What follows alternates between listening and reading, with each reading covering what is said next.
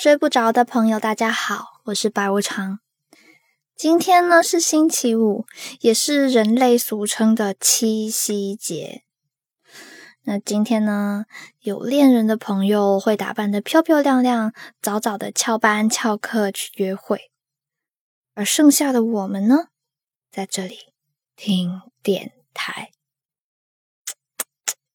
心疼。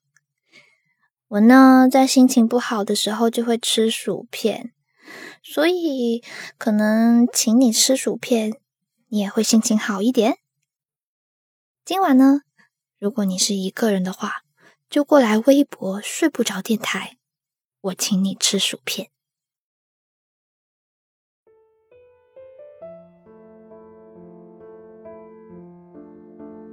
大学毕业之后，我在武汉实习。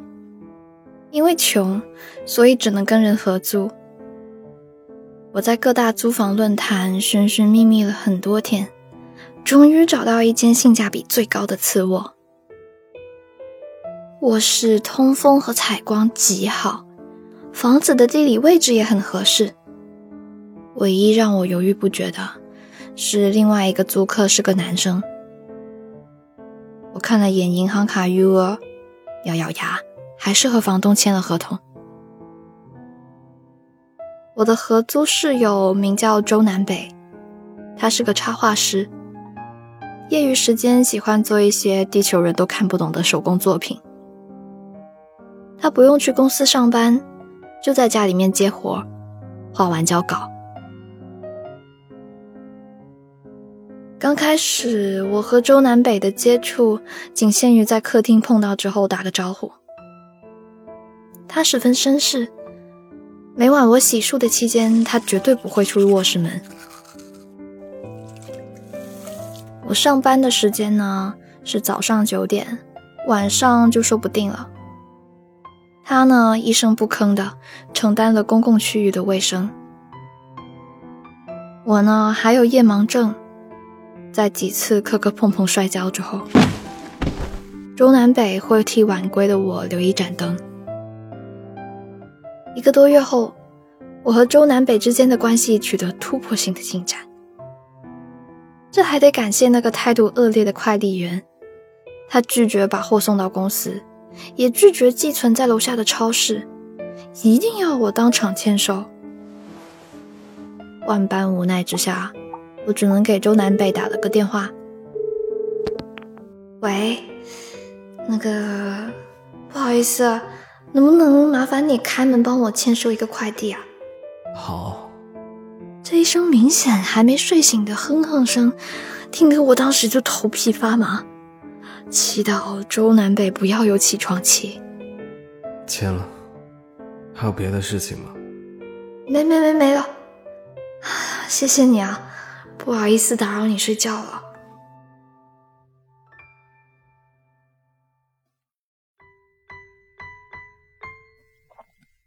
那天我难得准点下班，回家的路上我买了一些食材，准备自己做饭。然后我结结巴巴的问周南北要不要吃饭，当做是他帮我拿快递的感谢。饭后，周南北主动洗碗，我们两个第一次一起坐在沙发上看电视。以后我帮你签收快递。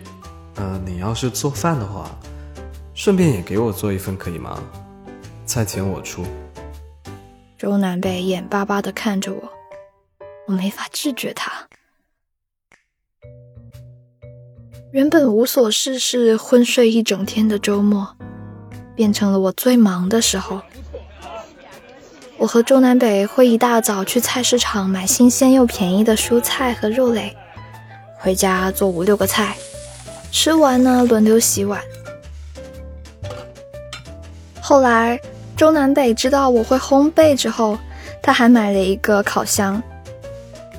他则教我雕刻，带我玩布艺，晚上去散步。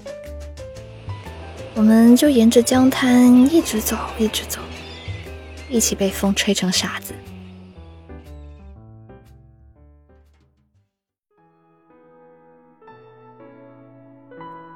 八月底的时候，小区附近开始修路，到处都被挖得坑坑洼洼的。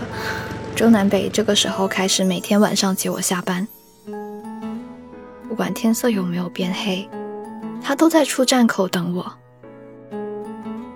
我意识到了问题的严重性。我和周南北似乎干着情侣之间才会做的事情，可我们从来没有确认过关系。他应该是喜欢我的吧，不然他为什么要对我这么好？可是他喜欢我啥呢？我勉勉强强也只能得到个清秀可爱的评价，身形也不够高挑。难道说他发现了我的内在美，还是说，还是说我只是他排解无聊的对象呢？换个人，他也会这样。一路上我都心神不宁，设想了无数种可能，以至于我走到出站口，连台阶都没注意，一脚踏空摔了下去。就在我闭上眼睛，认命的准备和大地亲密接触之际，我被人稳稳的抱在了怀里。怎么回事？工作任务太重太累了吗？路都不看的。唉，就这样吧。就这样，暧昧着，谁也不点头。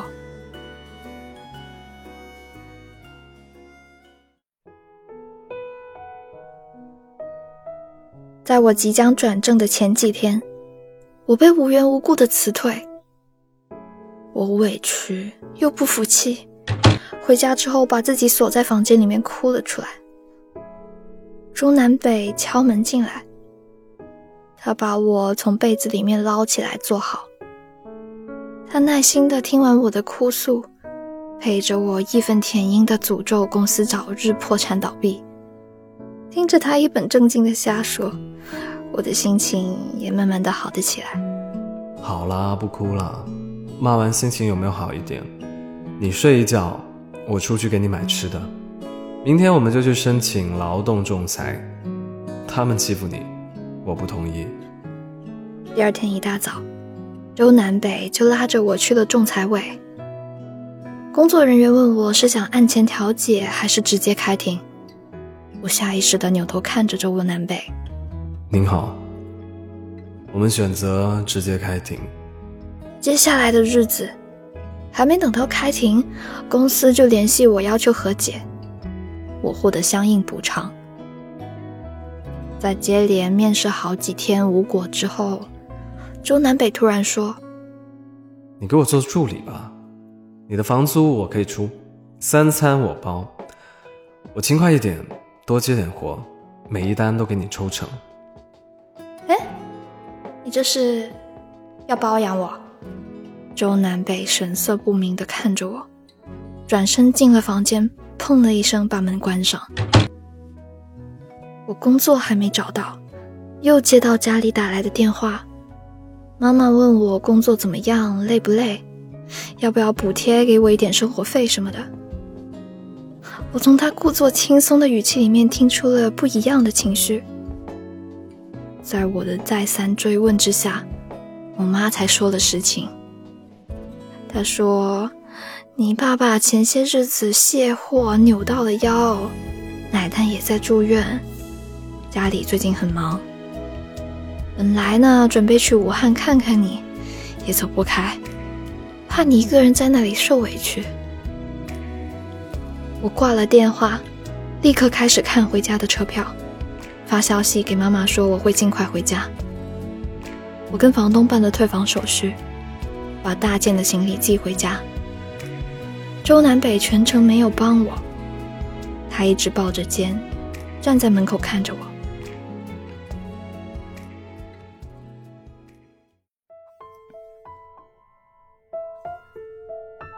最后的那个下午。我使出了毕生所学，做了整整一桌子菜。我和周南北两个人不停的喝酒，不停的喝酒。最后，我们摇摇晃晃地倒在了他的床上。我装作醉酒，神志不清，扯掉衣服，整个人挂在周南北身上。周南北把我放平，亲了亲我的额头。在我做好心理建设之后，他起身去了洗手间。我才知道，他也没醉。他拿着温热的毛巾帮我擦拭身体。在他第三次去卫生间换水的时候，唉，我再也装不下去，起身自己去洗澡。我的大脑一片空白，觉得自己的行为真的非常脑残。这下好了，连朋友都没得做了。打死我也没脸再进周南北的房间。我躺在沙发上，准备应付一夜。第二天早上我就要走。这时，周南北半裸着身子，端着一杯水出现在我面前，然后他面无表情的把水浇在沙发上。我醉了，手不稳，沙发不能睡，你去我床上。我根本看不懂这个操作，傻愣愣的站起来就跟他回了房间。周南北什么也没干。他只是搂着我睡了一夜。第二天早上，我拖着行李箱出门，在我要关门的那一刻，我好像听见周南北对我说：“不要走。”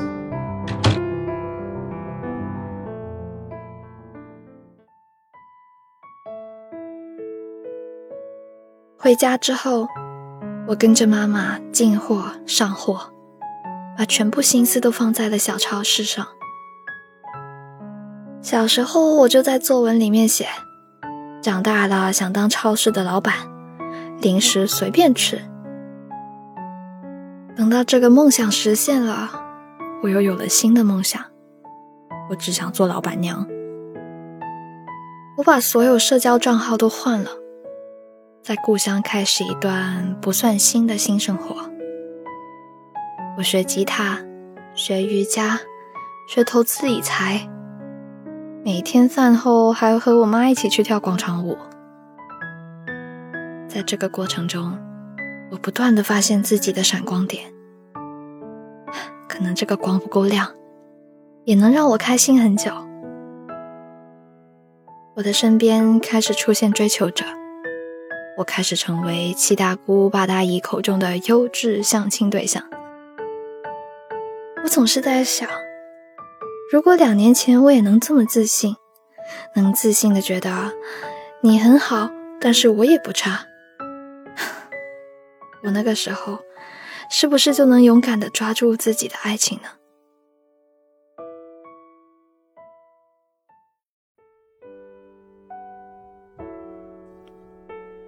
离开武汉的第二年情人节，我鬼使神差的登录了以前的微信号。铺天盖地的各类消息接连弹出，我索性一个也没点开，直接进了朋友圈。在往下刷的过程中，我猝不及防的就刷到了周南北的动态。他穿着西装，桃花眼依旧勾人。后面的几张图里，是一对新人的背影。我的眼泪不受控制的砸在了收银台上。最后还是在那条动态下面评论了一句：“新婚快乐，祝你们百年好合。”这条评论发出去还没过半分钟，周南北的微信电话就打了过来。我挂断，他立马又打回来，就这样坚持不懈的打了十几个。最后我接了电话，还没开口。他就急忙解释：“不，不是我结婚，我是伴郎啊！你要看清楚啊，新郎不是我。”我心虚的挂了电话，把那条回复删掉。趁着周南北帮忙接亲的功夫，我翻完了周南北的朋友圈，看完他发给我的消息。周南北对我的喜欢。原来一点也不低于我对他，周南北问我家的地址，我给了他。三天之后，周南北出现在我家小超市里。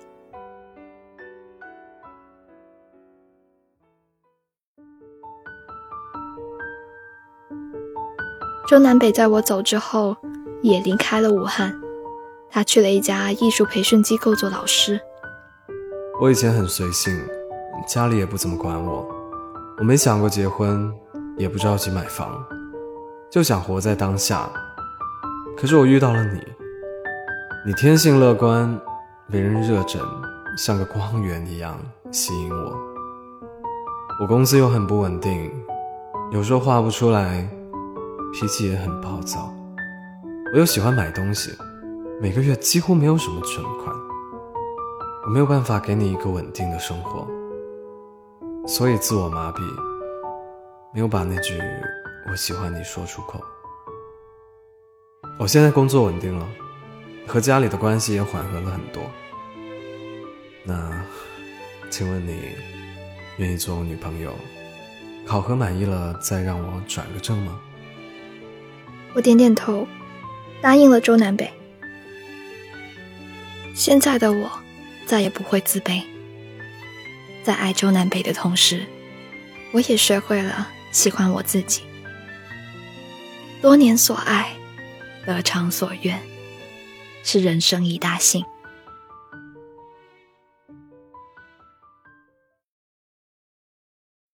今晚的故事念完了，喜欢上一个人的症状。大概就是收起了所有的傲气，变得不自信，会斟酌对方每一句话的潜台词，会想知道他想表达什么含义。但是你是什么时候才开始察觉到他也喜欢你了呢？如果喜欢这个故事的话，记得给我的节目点一个赞哦。想看文字版本，记得去公众号 Storybook 二零一二回复本期节目序号就可以了。我是白无常，今天一定一定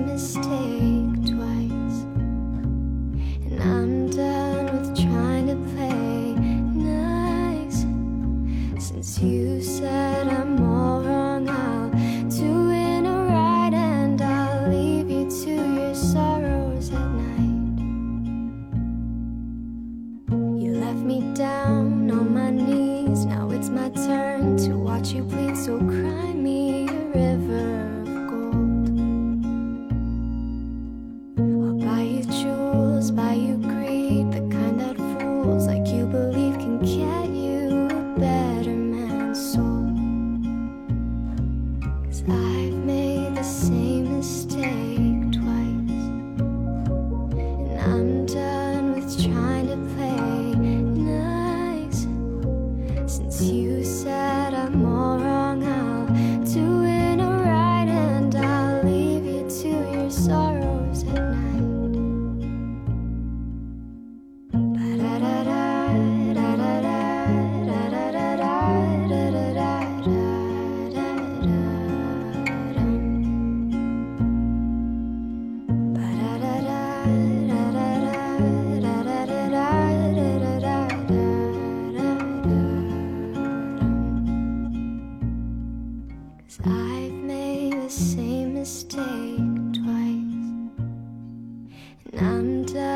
trying to play nice. Since you